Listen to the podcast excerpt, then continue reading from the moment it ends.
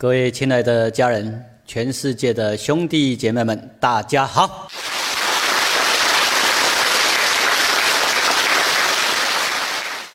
我们继续来研习《道德经》六十八章，“以德服人，配天地”。这一章强调的就是德、德行。经文不长，但里面一样有蛮深的启示，希望我们能够学到。什么叫做德？慈悲大爱的力量，请大家一起朗诵一遍。起。第六十八章：以德服人，配天地。善为士者不武，善战者不怒，善胜敌者不语，善用人者为之下，是谓不争。是为用人之力，是为配天之极。第六十八章白话解释：善于带兵打仗的将帅，不会逞其勇武；善于作战的人，有其稳重的特质，不会轻易动怒。善胜。敌人的人不会与对方争，也不会与其正面交锋。善于用人的人是属下来成就其属下的人。以上都是在呈现不争的德行，这就是能让很多人才甘心为其所用的伟大力。能做到不争，处下来成就众生，此种德行与天地之德相匹配，堪称德配天地。这里老子一样，都是在告诉我们，人要学到柔软处下。我们能不能来到像垫脚石，来成就众生？像一座桥梁，来让众生从这里过到那里。哎，这个是真正的德行啊！不是在那里高高在上，在那发号施令，在那里主宰掌控，那个只是世间的能力，但他不会真正的积德，因为别人不会真正的服你。你要让众生真正的佩服。包括真正由衷的敬佩，记得，唯有你能够做出真正的德，而这真正的德，一定是来自于你的柔软、谦虚、处下，为众生服务。这里讲的一些原则，大家参考看看。重点都不是在那个字面上，而是在里面的深意，都在告诉我们。不要逞强，不要用傲慢，不要去强势主导主宰，一定要尊重，而且生命是用来利益众生的，善用人者为之下，这个含义都很深呢。如果你能够有那一种心态，我们有所长，我们有专业知识技术，也有爱心，然后我们就是来协助大家成长。包括培育属下、培育干部、培育青年才俊，让他们能够，甚至将来展现的比我们更好，青出于蓝，更胜于蓝。不要怕别人比我们好，不要嫉妒人才。你有嫉妒人才之心的话，你就会封杀，而且自己也不会成长。如果你有培育人才之心呢，真的很多人才，他们会因为你的奉献付出而获益而成长。那在这个过程中呢，一样，你本身也都会跟着无限的成长。不信你好好去实验，你就会哇心服口服哦，某某人讲的真的是真的。像在这个地球上。让爱因斯坦很佩服的，他很赞叹，他说：“地球上竟然有像甘地这样的人。”他还觉得我们的后代子孙哦，很难想象出哇，地球上会有这样不用任何暴力，用这样柔的力量、柔的智慧，却产生那么巨大的力量。所以，甘地的德行让爱因斯坦都很震撼。啊，因为爱因斯坦他没有看到《道德经》吧？如果他有深入研习《道德经》的话，他会知道甘地他所做的就是《道德经》里面所讲的柔的智慧、柔的力量、慈悲大爱的力量、良心的珍贵。所以他所做的就是从他的良心出发，去唤醒人类。真的不要对立，不要互相伤害。在他平凡的一生，真的前半生都是很平凡。在他所作所为里面，他从来没有要任何的名，也没有要任何的利。他本来也是一位留学英国的律师，他本来是要做一位为民服务的律师，但是发现哇，这个社会上竟然有这么多的不平等的制度。本来只是想有需要来唤醒人类。大家要互相的尊重，要用同理心来尊重每个人，不要因为民族不同，不要因为肤色不同，然后就有那么大的差别待遇。所以他本来倡导的就是真的平等，每个民族都受到平等尊重，每个国家受到平等尊重。但是因为没有得到当权者的同意。没有让那些既得利益的人肯定，所以变成他的那些理想不容易实现，所以他才走上一样用柔的力量，用慈悲大爱的力量来唤醒更多人。大家一定要来到互相的尊重，每个人都需要被尊重，所以他这样平凡的一生，自己真的过得就像一个。出家人不为名不为利，他本身都很节俭呐，穿的也都是很简单、很朴素，常常出去外边也是一样啊，只是穿着拖鞋啊，然后拿着一只手杖，就这样背着一个小包袱，就这样，外表看起来就像一个流浪生或是一个乞丐啊。就这样，但是他的言行、他的德行却震撼全世界。就是这样，不为名，不为利。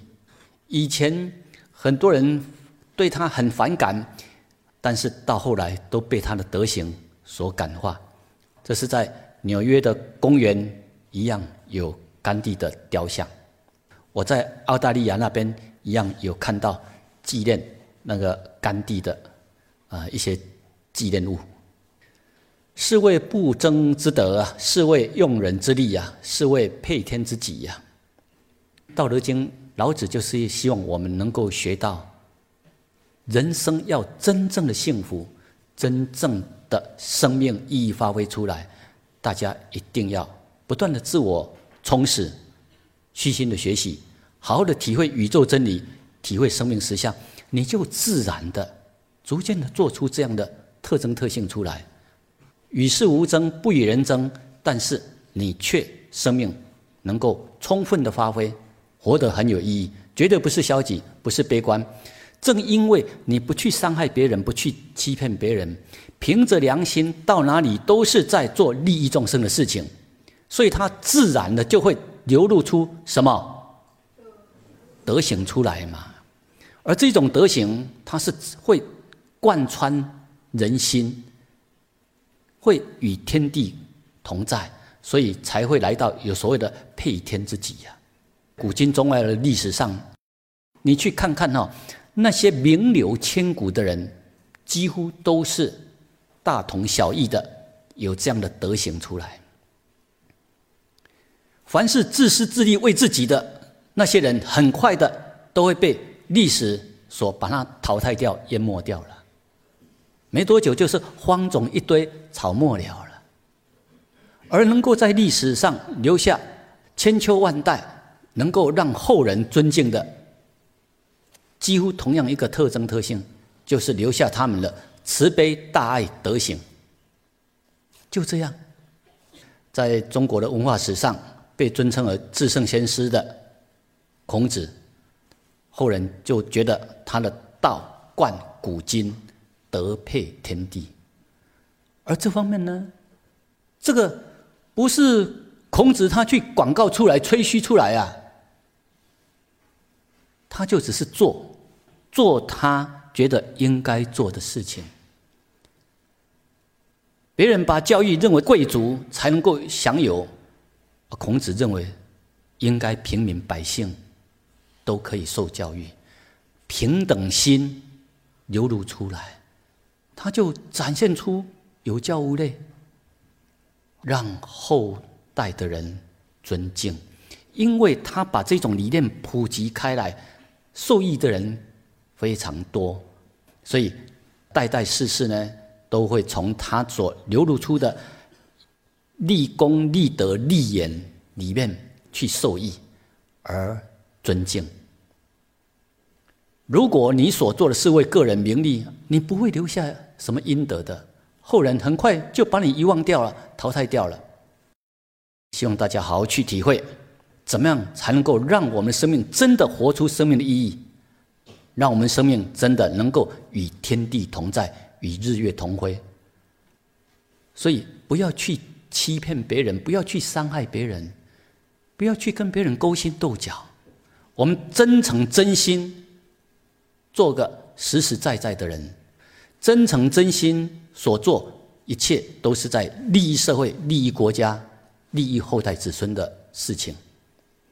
能够这样的话，你自然的，你的生命就跟天地同在啊，日月同辉啊。心中有道，体道、悟道、行道，你就会自然流露出德行出来，你的生命就会与天地同在。希望大家好好去体会哈，《道德经》里面的每一章都充满正向的能量。你真的用心去体会，你就会体会到，这里面都是高等的心灵、高等的智慧。宇宙级的心灵，宇宙级的智慧，没有那些二元对立，没有那些排他性，告诉我们的都是生命的实相，宇宙的真理。当我们去体会到了，我们自然会流露出博大的心胸度量，普爱一切苍生。当我们真的能够用博大的胸襟，来普爱一切苍生，你心中没有对立，你到哪里都是和平天使，你到哪里都是带给这个社会正向的能量。有分裂的地方，我们到这里来让它团结和谐；有冲突的地方，我们到这个地方来，希望能够让它真的和平和谐。大家好好去体会哈，《道德经》要告诉我们的就是这种高等的智慧。我们现在继续来研习第六十九章，这一章就是要告诉我们，避免战争是军人的使命。军人的使命不是去打仗啊，那是下下策。军人的真正的使命就是避免战争，而能够让这个世界和平和谐，大家。共存共荣，这才是真正军人的使命。请大家一起朗诵一遍，起。第六十九章：避免战争是军人的。用兵有缘，吾不敢为主而为客，不敢进寸而退尺，是谓行无行，攘无弊。执无兵，仍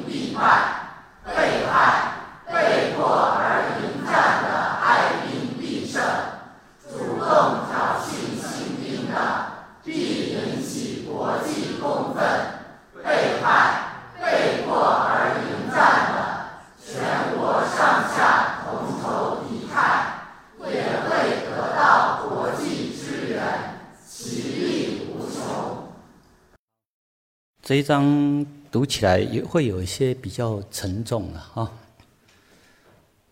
因为看到人类的历史竟然是一部战争历史，从以前到现在，大大小小的战争都持续。事实上，这个是不正确的发展方向。这是因为人类没有学到高等的智慧，才一直用二元对立的思维在互相对待。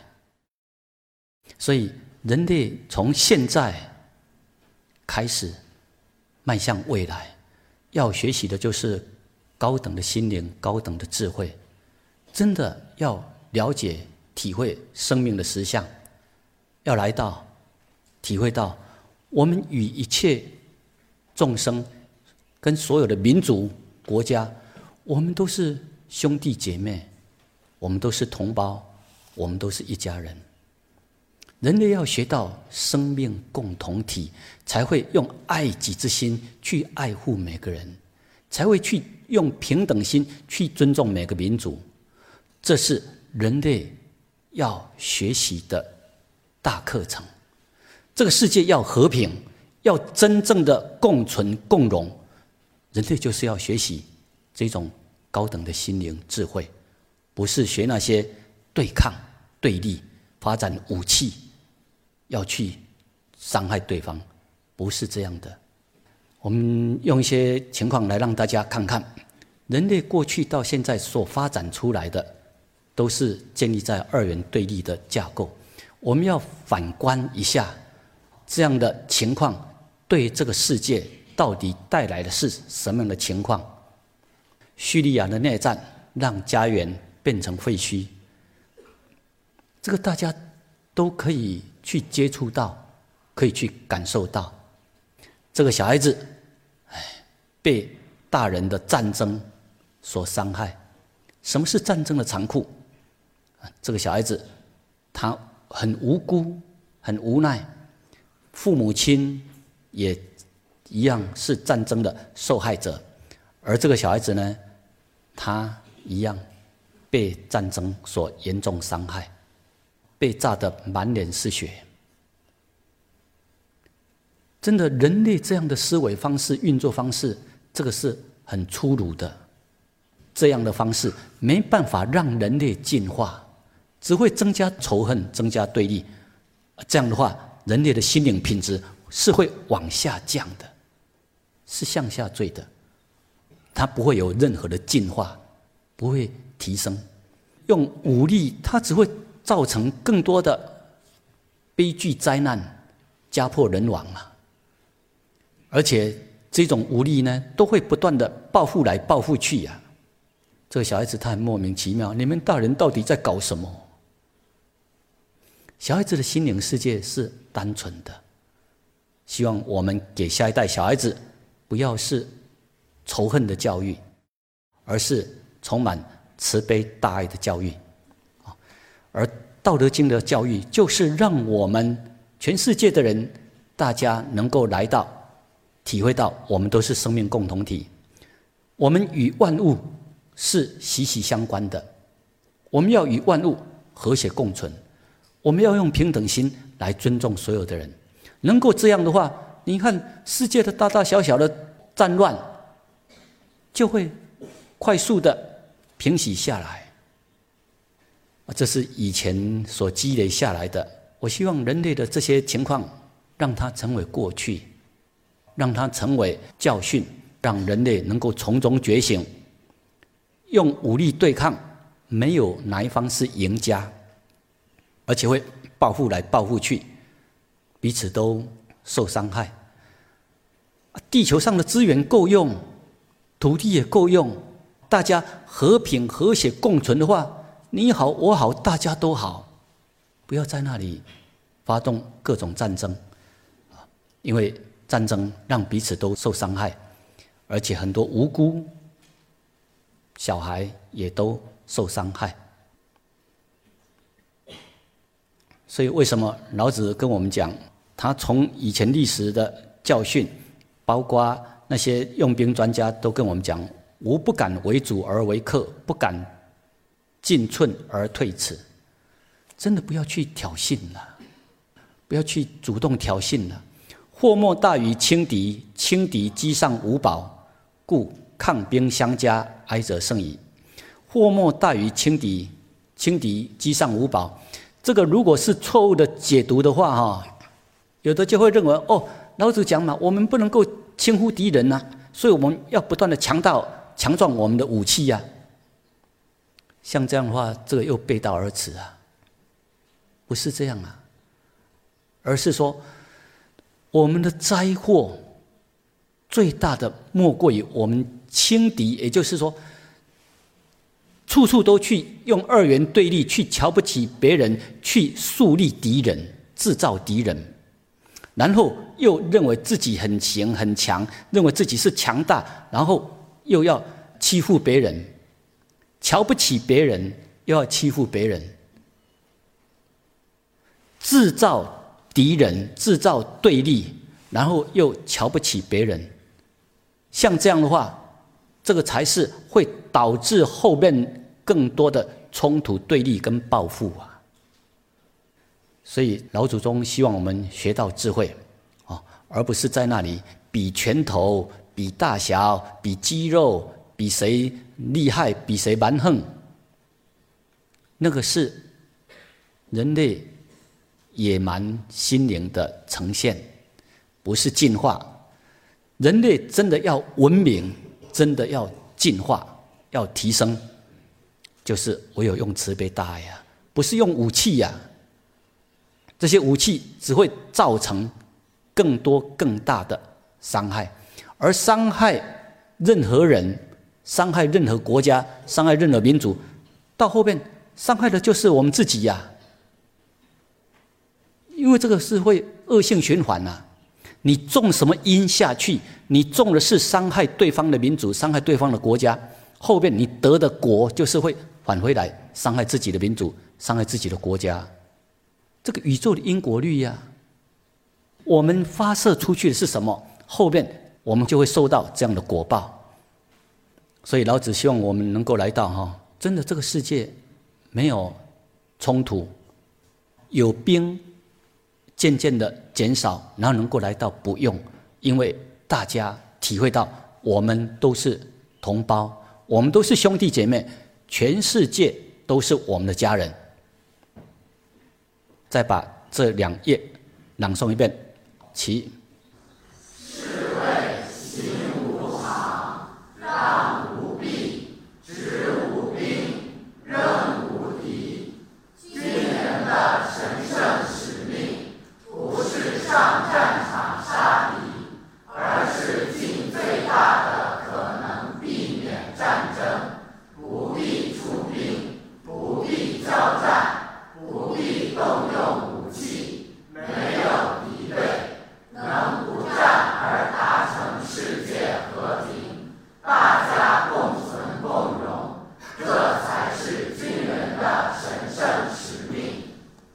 这才是人类真正的进化。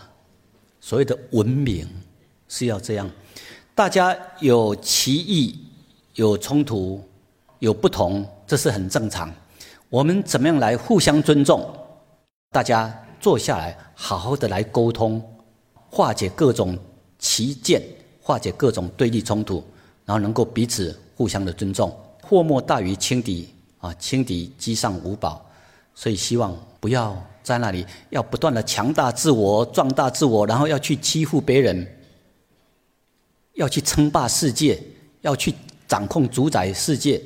像这样的话，天下神器呀，执者失之啊，为者败之啊。你要称霸这个世界，你会导致这个国家惨败啊，会导致后面很大的灾祸灾难的。所以希望呃各方面的对立对峙能够逐渐的化解。人类如果能够学习到《道德经》，学习到高等的智慧，学习到宇宙的真理、生命的实相，我们很自然的。就会从过去的对立而逐渐的化解，这是过去历史这样积累下来的，还在对立，啊，希望这方面的能够逐渐早日化解。以前美国曾经在日本投下两枚原子弹，要知道那个杀伤力非常大，副作用无穷，但现在的。核子弹、氢弹比原子弹更大好几百倍、好几千倍。那个杀伤力对生态环境的破坏是非常巨大的，所以希望大家能够真的坐下来，好好的来尊重彼此，不是对立，对方不是敌人，而都是我们的家人。这才是人类真正迈向高等心灵啊！我们让彼此都好，爱护彼此，我们就能够和平和谐共存。如果我们把对方当作敌人，一直在对立，后面就会形成更多的战乱灾祸。所以，这就是人类要学习的课程。人类要迈向高等心灵，真正的文明，真正的民主，就是要学到我们都是生命共同体。用平等心来爱护、来尊重所有的民族、所有的国家。要知道，地球本身它是有非常好的保护系统，大自然有非常好的运作机制。但是如果人类一直用各种科技、工业、经济，尤其所谓的高科技、尖端武器，去伤害彼此，包括对生态环境的破坏，要知道。人类越是在破坏这个生态环境，我们地球非常好的这个保护系统就会逐渐的被人类破坏掉。而破坏掉之后呢，老子也提出来：天得以以清，天无以清，将恐裂；地得以以灵，地无以灵，将恐发。后边就会有很多。科学家、军事专家，他们想象不到的灾祸。所以，古今中外的这些大智慧者，他们都提出来，包括耶稣也是一样，穆罕默德也是一样，释迦牟尼也是一样，老子，他们都是倡导人类要用爱己之心去爱护所有的人，要用慈悲大爱。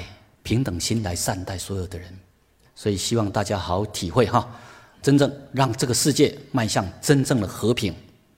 请把这一段朗诵一遍，起。和平颂。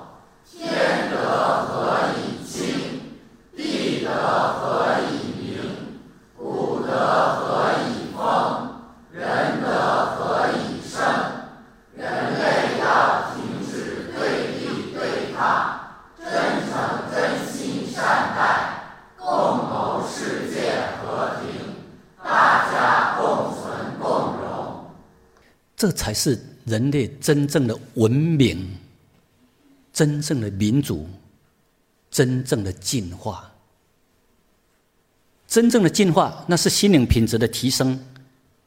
没有敌人，没有敌对，大家都是一家人。有冲突、有歧见没关系，大家坐下来好好的沟通，怎么来到你好我好，大家都好。这是。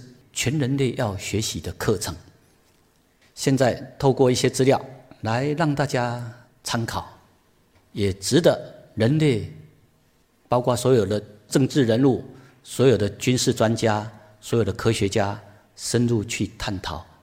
里面有一些启示，可以让我们深入去反观。这个不是我个人编辑出来的哈，这是美国太空总署 NASA 那边他们研究、研发、制作出来的实际的资料，让我们可以来参考。本来是用哈勃太空望远镜在探讨宇宙各方面的呃实相，深度去了解那些科学家。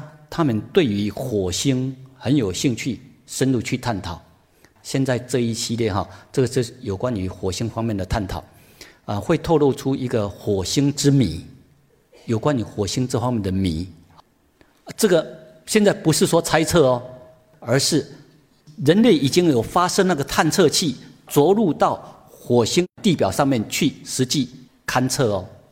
以前是用其他的观测器。或是哈勃太空望远镜从外表看拍摄，啊，觉得很怪，为什么火星怎么没有那些大气层，怎么没有水？但是依人类的判断，认为火星的位置应该也是适合有众生、有生灵、有生命体居住的地方。依科学家的论断，应该是会有生命体在那边。啊，为什么没有大气层、没有水？美国太空总署 NASA。为了要揭开这些谜，结果又专门发射探勘火星的勘测器，着陆到火星上面实际去勘测，结果有很多令人惊讶的发现。我们来看一下哈，这些都是从科学的角度去了解的哦哈。火星上面可能存在生命，以前就有这样的推测，那现在呢更进一步去了解。这颗被人认为曾经和地球一样的蓝色星球，科学家认为他们以前跟地球是一样的哦，也是个蓝色星球哦，为何变成了荒芜之地？为何的变成今天这样的模样？火星上可能有过水、河流，还有海洋，因为科学家现在从。呃，详细的观察资料里面发现，哎，里面有湖泊的那种痕迹呀，有河流的痕迹呀，有高山有流水那些痕迹呀。但为什么在短短的时间内，火星上所有的液态水和大部分的大气层都消失了？为什么火星上的面的那些水跟大气层都消失了？研究人员至今未找到其中的原因，所以不少的科学家他们就在探讨到底原因在哪里？为什么火星以前跟地球一样有水，也是个蓝色的星球，有湖泊、有流水、有大气层、有蓝天白云，而为什么火星变成现在这样的模样？这都实际拍到的哈，这个不是想象的哦。这都是实际拍到的实际的场景，那些河流的水全部都没了，地表火星地表现在没有水，但是河流的痕迹、湖泊的痕迹都存在啊，所以可以肯定的是，大约二十亿年前，火星上还有液态水和火山。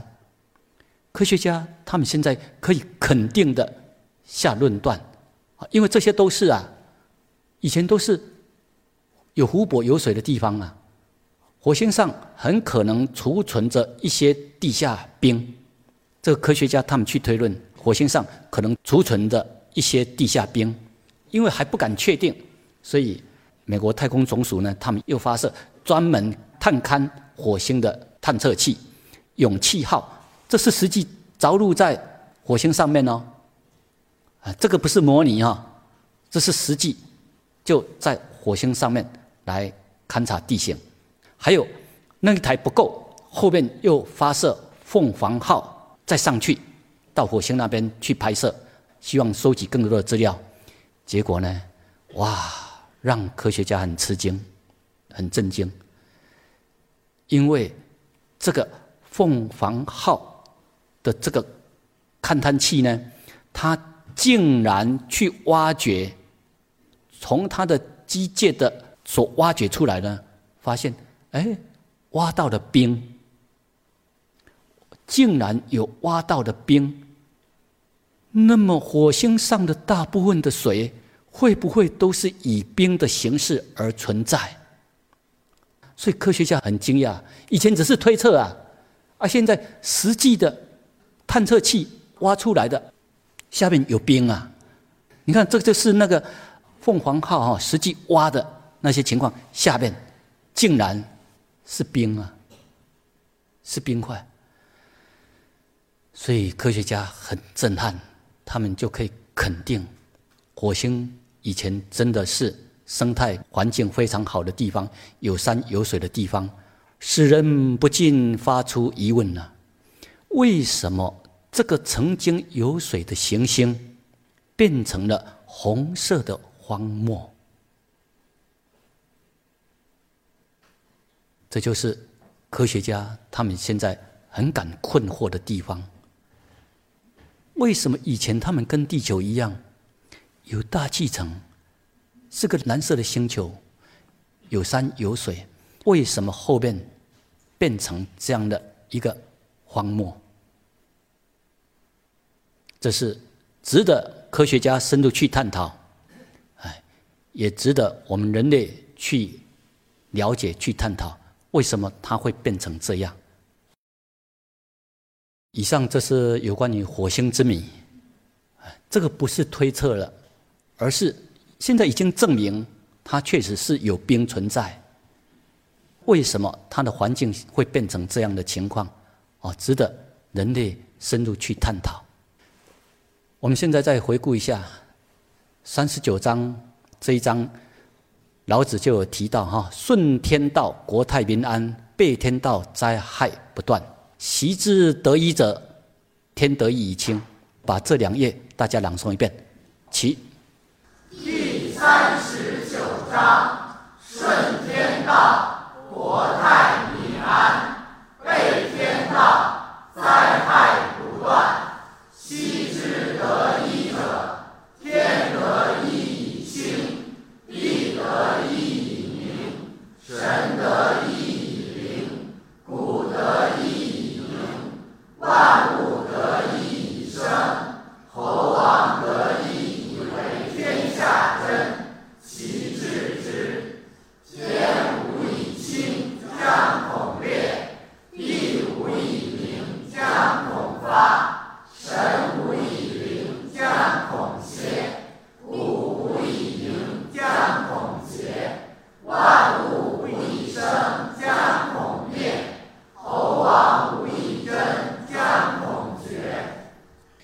这就是老子告诉我们：如果我们人类所作所为背天道的话，就会灾害不断；如果顺天之道而为呢，就会国泰民安。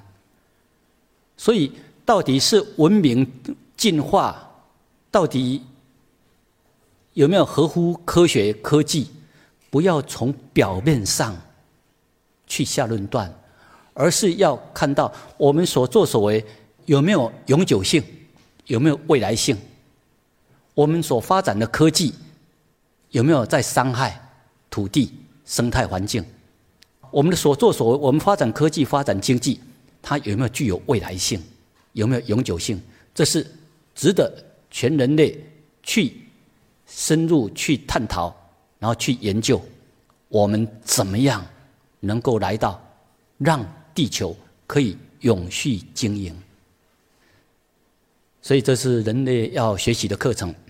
前段期间也跟大家分享中国带动倡导的一带一路国际合作高峰论坛，这个就是非常好的一个导向。世界各国大家不要对立，大家要像兄弟一样，体会到我们都是命运共同体，我们都是生命共同体。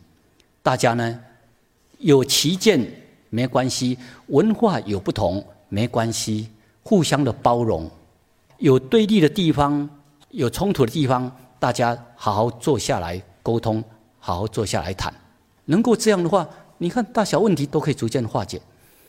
希望大家哈能够好好的坐下来，就像家人，有什么问题、有什么冲突，大家坐下来好好的沟通。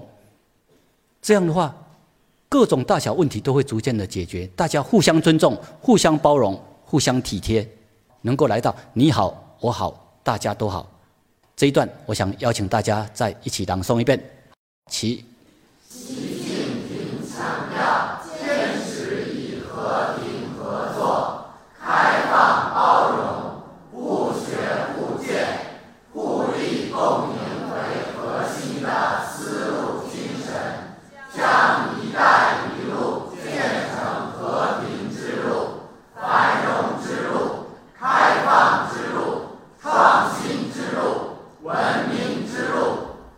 这个是人类现在跟未来要共同努力的方向。这个世界要真正永续昌荣，这个世界要真正各国都好，真的是需要大家要互相的包容，大家要来到互学互鉴、互利共赢为核心。怎么样让这个世界？能够迈向真正的和平，记得绝对不是在那里比武器，在那里比拳头，而是大家坐下来，好好的谈，好好的来沟通，彼此深入去了解，各种误解就会逐渐化解啊。这是前面就有跟大家分享过了，地球上所有的人都是我们的家人，都是我们的兄弟姐妹。我讲的这是实相，不是一种高调，不是口号，而是这是实相。你真的深入去体会，你就会知道啊。从天地父母，我们都是天地父母之子啊，我们都是一家人，兄弟姐妹啊。而且呢，我们都同样处在地球号宇宙飞船内啊。这个大家好好去体会，地球就是一个宇宙号的飞船。如果我们伤害对方，就是在伤害搭载我们的这个飞船。我们把对方的船舱破坏了，这个飞船遭到严重破坏之后，没有人获益的，大家都是受灾害。希望大家好好深入去体会，我们都是生命共同体，我们都是命运共同体。这个不是口号，而是真的是实际实相，需要我们大家深入去探讨、深入去体会。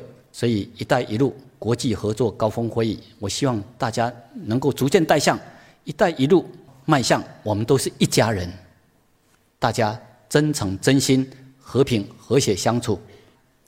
这一句，请大家一起来朗诵一遍。其，我们都是生命共同体，我们都是命运共同体。希望大家不是把它当做只是口号，而是真的去体会。如果你深入去学习《道德经》，你深入去观察、体悟天地父母养育所有的子女，我们。每个人、每个民族、每个国家都是天地父母之子，你就会体会到，我们都是兄弟姐妹，而我们同处在这样的一个地球，这个地球它是一个村庄，是一个家庭，也是一艘宇宙飞行船，我们是命运共同体，所以希望从现在开始，啊，世界各国大家能够真正的来到互相的尊重。大家坐下来，一起好好的来谋求全世界真正的和平，真诚真心的来善待。这里有一篇《礼运大同篇》，文章不长，但含义很深。我们大家一起来朗诵一遍。希望在这个课程最后结束的时候，有时间可以跟大家进一步来分享这一篇。现在我们先朗诵一遍，作为。今天这个课程的结束。其礼运大同天大道之行也天下为公选贤与能讲信修睦故人不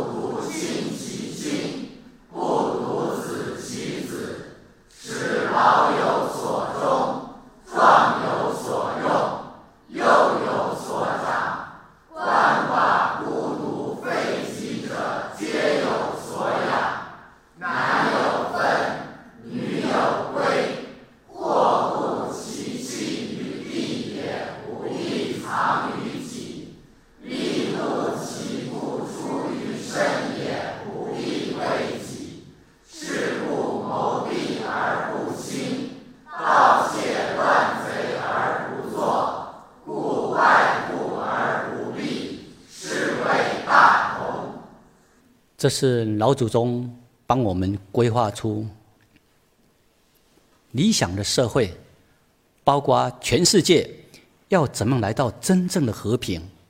当大道广传之后，大家就会体会到我们都是一家人，体会到天下为公，所以我们那种自私自利之心就会逐渐的、逐渐的淡化、淡化，而来到我们都是一家人，所作所为为家人。这个世界才会有真正的和平。这一篇简短，含义很深，后边再找个时间来跟大家分享。今天就分享到这里，好，谢谢大家。